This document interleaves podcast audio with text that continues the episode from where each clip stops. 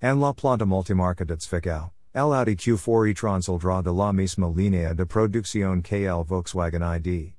Four years, en el futuro, otro modelo de Volkswagen.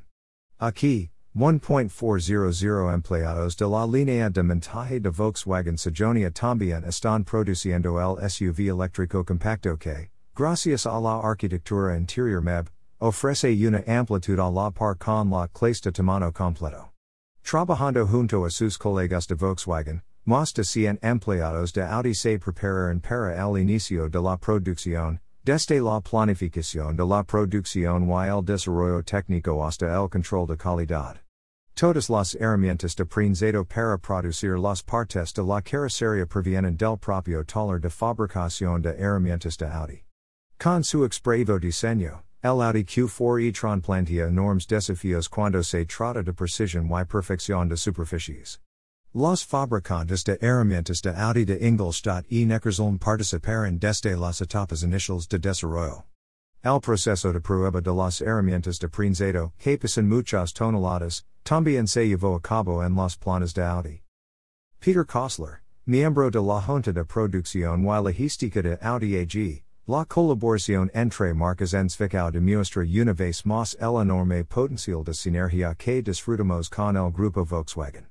El inicio programado de la producción del Audi Q4 e-tron es testimonio del excelente trabajo en equipo, tanto entre los colegas de Volkswagen como de Audi.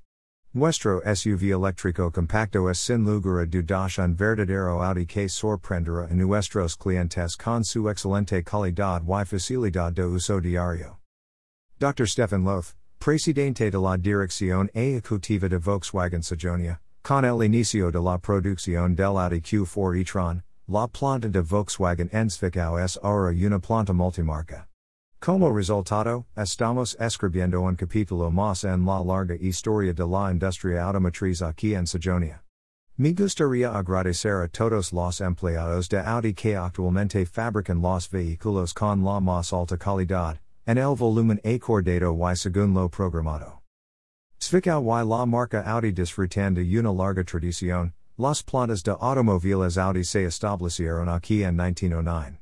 La planta de Volkswagen IE se ha convertido en una planta totalmente eléctrica y ahora es una parte integral de la ofensiva eléctrica del grupo.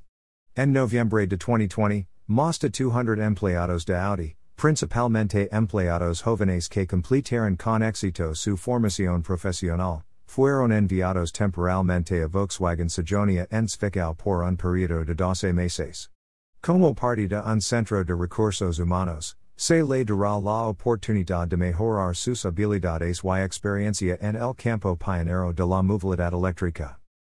El Audi Q4 e-tron se dará a una audiencia mundial mediados de abril y se lanzará a los mercados europeos el verano de 2021. Como resultado, La ofensiva eléctrica de la marca Audi sigue cobrando impulso.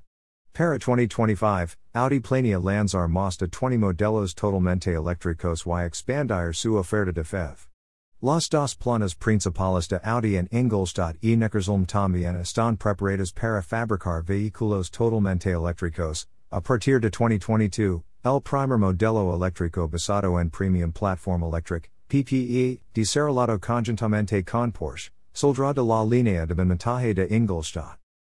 El Audi Q4 e-tron se lanza en el segmento de mercado altamente atractivo y en crecimiento de los SUV compactos. Para los clientes de Audi, ofrece una entrada al mundo de la movilidad eléctrica premium a un precio atractivo. El modelo compacto no solo ofrece casi tanto espacio en su interior como un SUV de tamaño completo, sino que el concepto de pantalla con una pantalla frontal de realidad aumentada opcional también es pionero en su clase. La producción del Q4 e-tron será neutra en carbono desde el principio. La plana de Zwickau cubre todas sus necesidades energéticas utilizando energías renovables y cuenta con una plana combinada de calor y energía altamente eficiente. Audi también está trabajando para minimizar aún más las emisiones de CO2 en la cadena de valor. Cuando el Audi Q4 e-tron llega al final de su ciclo de vida, su batería se utilizará en conceptos de segunda vida o se reciclará como fuente de materias primas.